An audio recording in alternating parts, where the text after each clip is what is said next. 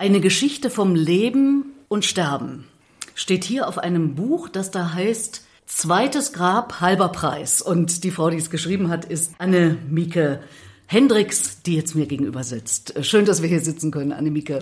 Ja, sehr schön. Gerade noch so zu Weihnachten, bevor du Berlin wieder verlässt in deine eigentliche Heimat. Ist das eine richtige Formulierung? Hm, ich würde sagen, ich habe zwei äh, Heimate, Amsterdam und meine Wahlheimat Berlin. Bin schon über 20 Jahre hier und war Anfang 80er auch mal zwei Jahre in Westberlin schon. Also ich bin schon mit Berlin verknüpft. Mit Berlin verknüpft. Jetzt bist du in dem Berlin, was Ost und West vereint. Hat vor mehr als 30 Jahren und wohnst im Osten. Ist das eine bewusste Entscheidung? Naja, es war doch ziemlich logisch. Ne? Ich habe äh, Anfang 80er Jahre in einer Frauen-WG in Charlottenburg gelebt als Studentin war zwar wunderschön, so, solche große Räume habe ich gar nicht gekannt. In Amsterdam ist alles winzig klein.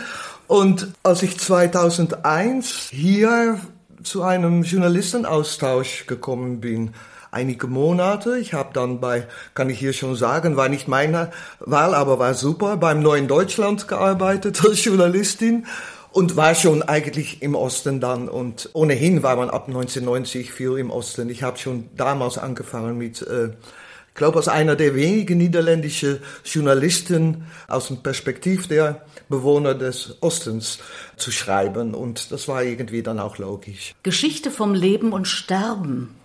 Was hat dich dazu veranlasst? Der Tod meines Mannes, Antoine, der auch niederländischer Journalist und Philosoph ist oder war, der liegt hier im kleinen Friedhof begraben, das ich zwar im Buch anonym halte, eigentlich, weil ich eine größere Geschichte erzähle, die nicht nur diesen Friedhof betrifft, aber eigentlich, Friedhof ist Mikrokosmos der Stadt. Der Friedhof ist hier im Kiez. Wir lebten schon zehn Jahre hier in Friedrichshain. Etwa, als wir diesen Friedhof erst entdeckt haben. Das ist ziemlich komisch. Es sah aus wie ein verwilderter Park. Und wir wollten eigentlich auf einem Insel da bei der schönen Fischerkirche begraben äh, werden, da aus Stralau. Mhm. Das war unser Plan. Na, wir hatten schon Umgeben von Wasser. Wie sich das gehört für Holländer. Naja, es ist ein schöner alter Friedhof. Mhm. Und dann haben wir plötzlich hier in Kiez diesen Friedhof entdeckt. Und mein Antoine hat gesagt, ja, ich möchte ohnehin begraben werden, was mich gestaunt hat, weil ist ein moderner Mensch und ich dachte, der möchte gerne eingeäschert werden oder vielleicht seinen Körper für die Wissenschaft zur Verfügung stellen. Nein, sein Vater ist Azaleenzüchter im Boskop, ne, von den Boskop-Äpfeln ja. gewesen. Und irgendwie hat Antoine mitgekriegt, dass man aus der Erde kommt und auch wieder in die Erde gehen soll. Also er wollte hier begraben werden und dann war es eigentlich auch logisch, dass ich dachte, na gut, dann werde ich einmal auch neben ihm ruhen. Und äh, so ist eigentlich diesen Titel des Buchs zustande gekommen. Die Ironie ist da, schwingt da schon völlig mit. Zweites Grab, halber Preis. Das war tatsächlich ein Angebot der evangelische Friedhofsverwaltung. Ich habe es kaum geglaubt, ne? ein christliches Schnäppchen mit dem Tod, wurde später auch heftig verneint, abgestritten. Hat gar nicht geklappt. Ähm, na, na habe ich, hab ich nicht angeboten, aber dann habe ich Gabi Gilsenbach kennengelernt, und Gabi hat gesagt, ja, aber genau so ein Angebot ist mir mal gemacht worden.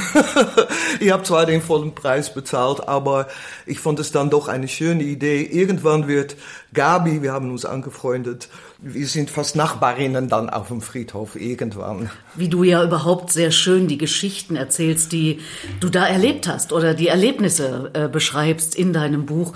Du hast ja da viele Leute kennengelernt, so kann man sagen, ne? Ich habe nie die Idee gehabt, ich soll eine Art Trauertagebuch schreiben. Eigentlich hat das Buch angefangen, als ich so nach einem halben Jahr wieder um mich herum schauen konnte und dann entdeckt habe, dass wirklich dieser Friedhof wirklich eine Art Mikrokosmos der Großstadt ist, was man da für Leute trifft, komische Ereignisse, lustige, traurige und bin dann auch verführt worden, auch meine Gedanken zum Tod, zum Sterben aber immer mit Selbstspott darin mitzunehmen.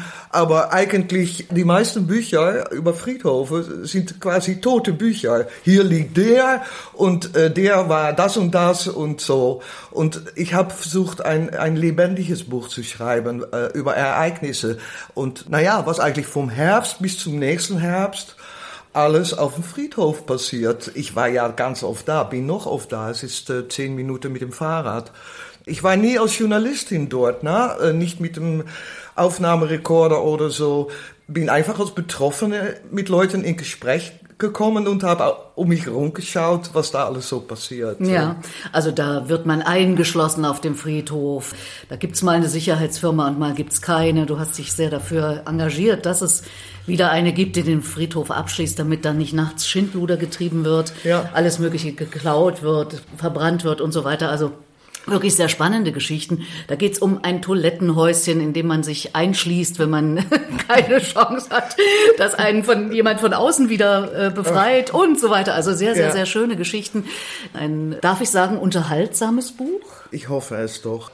Wir haben das Buch präsentiert auf einem anderen Friedhof. Ich wollte also nicht auf unserem eigenen schönen kleinen Friedhof in Westberlin alte zwölf Apostelfriedhof in Schöneberg. Mhm. Da wurde so gelacht. Da waren 60 Leute, war in Oktober, die Sonne hat geschienen, es war super. Die haben da einen kleinen Garten, Garten der kleinen Ewigkeit. Da kann man auch sitzen und so.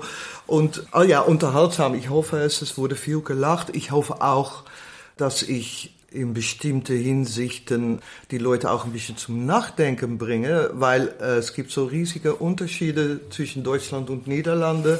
Ich habe versucht, Tabus äh, aufzubrechen, anzusprechen zum Tod und zum Sterben. Mm. Und äh, es ist auch wirklich für die Deutschen geschrieben. Na, ich werde das Buch nicht auf Holländisch übersetzen. Ich habe zwar in der Wochenzeitung fünf Seiten, sehr schön im Weihnachtsnummer. Naja, du beschreibst uns Deutsche ziemlich äh, treffend, finde ich. Also mit unserer Regeltreue, dass wir für alles Gesetze brauchen und äh, wahnsinnig viele Vorschriften. Was mir gut gefallen hat, um nochmal auf das zurückzukommen, was du gerade gesagt hast, du schreibst auch, bei meinem Tod soll es genug zu lachen geben. Da bin ich eine absolute Verfechterin von, denn das Leben ist ja nicht nur traurig, um Gottes Willen. Ja, genau. Das geht am besten, wenn man die Beerdigung selber organisiert. Und das war so ein Ding, ne? das ist nicht so üblich. Und dann hat man einen Pfarrer dabei und da gibt's natürlich nicht so viel zu lachen. Also bei mir haben die Freunde das gemacht und die haben auch Anekdoten aus Antoines Leben erzählt. Äh, dass er zum Beispiel sich mal in einem Jeansladen auf dem Boden in eine viel zu enge Jeans gepresst hat. Na, und im Liegen dann. Ja, im Liegen. Hochge hochgekriegt, ne? Genau, und seine älteste Freundin hat das dann erzählt. Solche Geschichten. Mhm. Trauern geht nur, wenn was zu lachen dabei ist. Äh, man, man kann nicht ständig in, im Weinmut sein. Und es ist auch schön, man möchte doch jemand erinnern, wie er war. Und am Anfang ist das vielleicht auch ein bisschen schwer nach der Beerdigung. Aber so, jetzt ist fünf Jahre her, als Antoine gestorben ist.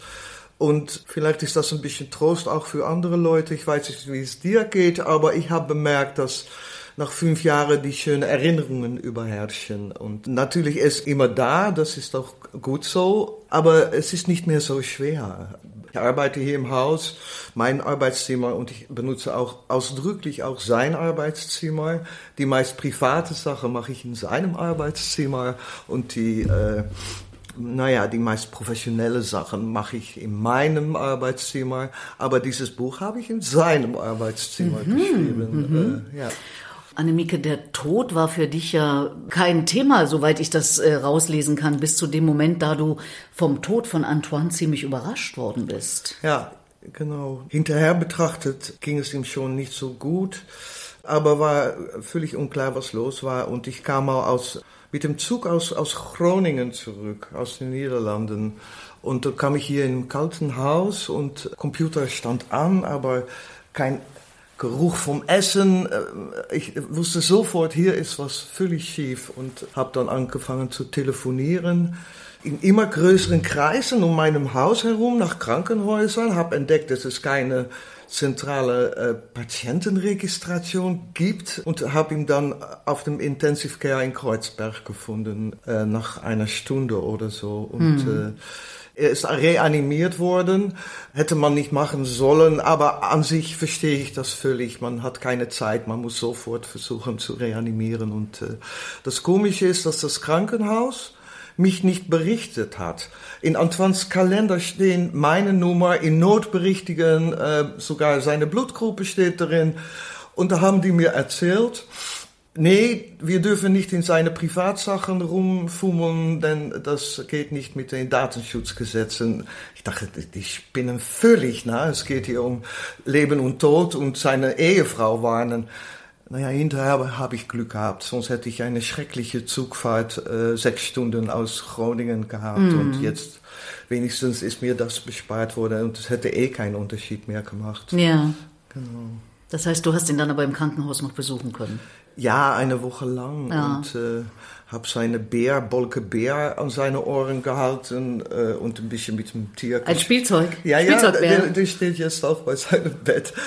Und der hat dann so, da habe ich mm. gehört, dass er noch irgendwas mitgekriegt hat. Mm. Aber eigentlich eigentlich war ich schon halb hirntot mm. oder fast, fast. Mm. Na? Äh, und habe ich auch wirklich gehofft, dass er äh, aus diesem Zustand befreit äh, mm. wurde. Das mm. geht natürlich in Deutschland nicht so wie in den Niederlanden, denn ich habe mal für Neues Deutschland auch ausführlich über aktive Sterbehilfe anlässlich meiner Familie und so gesprochen. Die meisten Leute sind dann völlig meiner Meinung, aber hier gibt's natürlich Kirche, Ethikrat, dies und das. Und es kommt mir sogar vor, umso grüner oder weiß ich was, progressiver, fortschrittlicher man denkt, umso wenig, äh, das ist was von den Nazis, darf man an naja, aktive Sterbehilfe so, denken. Naja, Euthanasie ist ja bei uns ein Begriff, der mit einer anderen Bedeutung belegt ist als bei euch. Also, ja, eben. Und darüber du beschreibst darüber auch, ja, ja auch, genau. Ja, weil ich finde wunderbar, wie die Deutschen sich ihre Geschichte und ihre deutsche Schuld äh, erinnern. Aber das geht mir wirklich zu weit, dass man fast alle, auch Christen in Holland, äh, sind sehr für dieses Sterbehilfegesetz gewesen, dass man selber entscheiden darf, wann das Leben zu Ende ist und äh, dass man da Hilfe von einem Arzt bekommen kann, wenn man es nicht alleine schafft. Äh, wir sind alle sehr froh dabei, damit. Aber nun waren wir natürlich, Antoine und ich, so total naiv. Wir dachten, na ja, wenn es auf Sterbehilfe ankommt, gehen wir doch in die Niederlande. Und da liegt er plötzlich an alle möglichen Schläuche, Schlauche? Schläuche? Schläuche. Äh, und so im Krankenhaus auf der Intensive Care und das war natürlich unmöglich.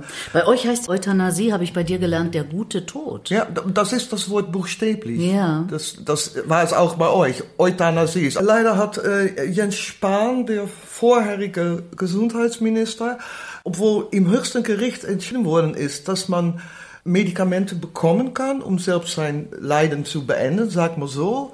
Aber er hat äh, einfach verweigert, dass diese äh, Medikamente ausgegeben werden. Ja. Und mhm. äh, naja, wir haben jetzt einen neuen Gesundheitsminister hier. Ich sag wir, na, ich lebe ja auch hier.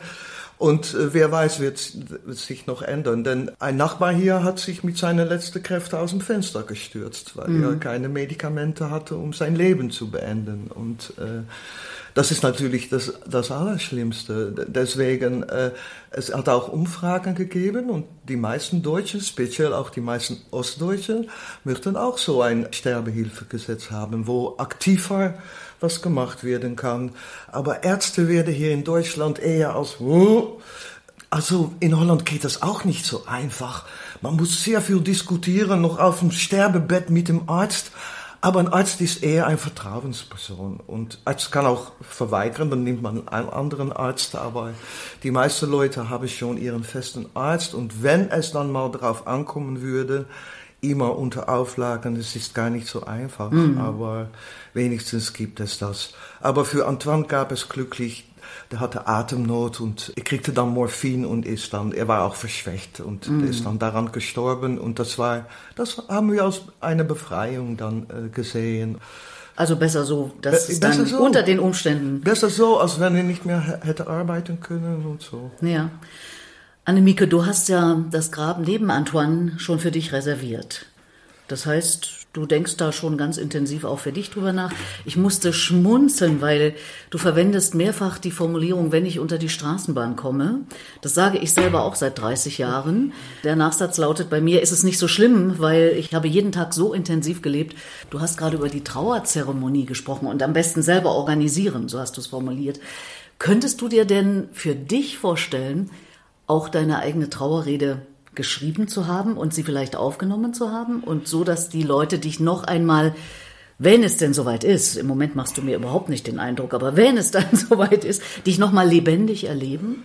Schreiben ist meine Profession und ich habe immer versucht, nicht über mich, sondern über interessante Leute, die ich begegne, zu schreiben. In diesem Buch bin ich natürlich dabei, aber ich versuche es für andere interessant zu machen und nicht so richtig ich, ich, ich, ich, überhaupt nicht. Aber dann würde es um dich gehen. Ja, aber nun habe ich zufällig sehr gute Freunde, die sehr auch talentiert im Schreiben sind und mich gut kennen und ich glaube, ich würde das denen überlassen, um über mich zu schreiben. Und sie kennen mich so gut, sie kennen auch dieses Buch natürlich, äh, sind Holländer, sind Deutsche, sind Ungare, Russin, alles Mögliche. Eigentlich kann man dieses Buch schon als äh, ein bisschen, weil ich auch schreibe über, was bleibt von einem übrig und die Erinnerungen, wie sterblich ist man, so Sinnierungen am Grab. Ich habe eine Trauerrede auf meine Mutter quasi geschrieben, denn sie hat ihr Körper an die Wissenschaft zur Verfügung gestellt und ich war nicht so ganz gut mit meiner Mutter. Die war so unzufrieden mit dem Leben und dann habe ich zum Beispiel die Mutter von Gabi Gilsenbach, die Ursula, die so schreckliche Dinge erlebt hat äh, zu DDR-Zeiten als Frau von Reimer Gilsenbach, die natürlich von der Stasi erpresst worden ist und so. Wolf Biermann schreibt auch darüber. Und dann habe ich gedacht, diese Ursula Gilsenbach, sie hat es bestimmt sehr viel schwieriger gehabt als meine Mutter. Sie ist mit 95 gestorben, meine Mutter auch. Und beide haben sie uns, Gabi und ich, bekommen, als, wir, als sie 35 waren, also schon reichlich alt. Und meine Mutter war immer unzufrieden und ich dachte, sie hat es eigentlich in Holland doch gar nicht so schwer gehabt. Ne? Und ähm, na gut, dann habe ich versucht, eine Trauerrede zu schreiben, die ich nie zum Glück für drei hochbetagte Leute in Holland nicht habe halten müssen, weil meine Mutter fand ich auch gut, äh, ihr Körper an die Wissenschaft zur Verfügung gestellt mm, hat. Äh, ja. Also das geht dann noch ein bisschen, aber mit Ironie, eine Trauerrede auf meine Mutter schreiben. Aber meine eigene, nee, die, ich würde das anderen überlassen. Aber warum scheust du dich? Du hast jetzt schon mehrfach betont, du willst nicht ich, ich, ich sagen, aber du kennst doch dein Leben am besten. Ja, aber es ist viel schöner, als andere darüber erzählen. Dann schwingt was anderes mit. Meine Freunde kennen mich, mich auch aus verschiedenen Zeitaltern. Manche leben auch teilweise hier, kommen aus verschiedenen Kulturen und ihren Blick ist äh, dann so viel interessanter. Ich traue darauf, äh, völlig darauf, dass die äh, das machen. ich verstehe. Mutter mit 95. Meine Mutter ist auch äh, übrigens gerade mit knapp 95 ja. gestorben. Also wir sind ja, wir haben so viele Ähnlichkeiten. Das ist verrückt, genau. oder? Nur, dass ich aus Holland komme und du aus DDR. Wobei eine Frau auf dem Friedhof, habe ich gelesen in deinem Buch, die hat gesagt, ihr Holländer seid ja uns Ossis viel, viel näher als äh, der andere Teil Deutschlands. Äh, ja. Und wie hast du dich dabei gefühlt? War mir nicht neu. Meine äh, erste ostdeutsche Bekannten habe ich zu Silvester 89, also wann war das, zwei Monate nach dem Mauerfall, habe ich äh, Klaus und Rita kennengelernt am Brandenburger Tor. Also meine ersten Ostdeutschen eigentlich. Und für Klaus und Rita, die lebten hier in der Singerstraße, gar nicht so weit weg. Für sie waren wir, zwei Holländer, ein guter Freund und ich, ihre ersten Westkontakte. Also nicht mal Westdeutsche, sondern Holländer. Und wir haben, haben uns angefreundet. Ich habe auch mal ausführlich in der Wochenzeitung zweimal mit zehn Jahren dazwischen über ihr Leben geschrieben. Und dann habe ich noch viel mehr Leute kennengelernt. Nein, ich kannte vorher schon andere Leute. Als wir hierher gezogen sind, haben wir auch immer bei ostdeutschen Freunden geschlafen und so. Ja, ich habe dann schon bemerkt, ich war schon zwei Jahre bei Westdeutschen Freunde, war auch super schön na, in der Wohngemeinschaft. Aber privat sind die Ostdeutschen ein bisschen lockerer, so wie die Holländer. Privat. Formell weniger.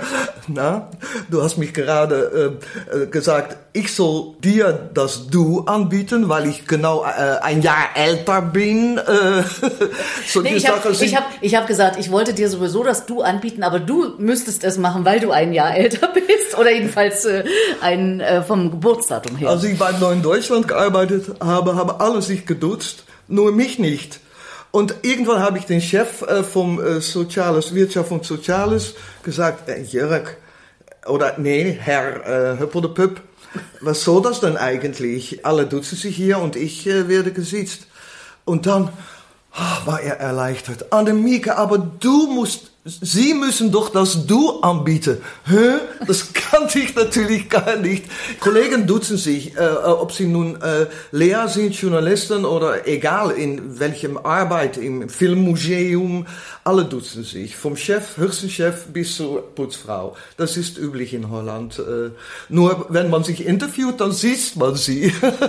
das machen wir heute nicht. Nee, Aber, äh, wir sitzen ja auch hier ganz privat in deiner Küche. Ja, genau. Insofern passt das ja auch auch viel, viel besser. Ich verstehe das. Ich habe ja auch äh, Jahrzehnte im äh, öffentlich-rechtlichen Radio und Fernsehen gearbeitet in Deutschland. Und naja, weißt du, wenn du dann die Leute duzt, dann klingt das eben in Deutschland sehr kumpelhaft. Ja und hat so ein, naja, du hast ja uns Deutsche so ziemlich gut kennengelernt. In, in naja, in Holland klingt es ne? unprofessionell, wenn man ah. sich im Interview duzt. Dann denkt man, oh, die kennen sich, das ist unzuverlässig. Also deswegen sieht man sich grundsätzlich Dann immer. Dann sieht man sich, genau, ja. genau. Mein Podcast heißt ja Schwarz hören, Gespräche über Leben und Tod. Da ist ja vor dem Tod das Leben. Wie geht's weiter bei dir jetzt mit dem Leben? Falls du nicht unter die Straßenbahn kommst? In Amsterdam klingeln die Straßenbahnen sehr laut. Und hier sind sie so still, deswegen bin ich fast zweimal unter die Straßenbahn gekommen. Äh, aber äh, nee, ich muss sagen, ich bin schon Lebensgenießerin geblieben. Ich habe auch selbst lachen müssen, als ich das Buch geschrieben habe. Es gibt auch ihre Geschichte, Frau links, Mann rechts und so. Und zwar bezieht sich das auf das Liegen im Grab. Genau. ich habe immer gedacht, und es stimmt auch, solange ich noch neugierig bin, Beiträge schreiben, Bücher, viele Freunde habe, also mein Leben ist nicht kaputt gegangen, sagt man so, nach Antoines Tod. Er ist immer ein bisschen da, aber es gibt ja nichts anderes. Das Leben ist schön und ich äh, traue mich zu sagen, Leute, es gibt nichts anderes. Mir macht das Leben Spaß, immer noch. Und das ist eine große Freude. Damit bin ich selber auch ziemlich glücklich. Ja.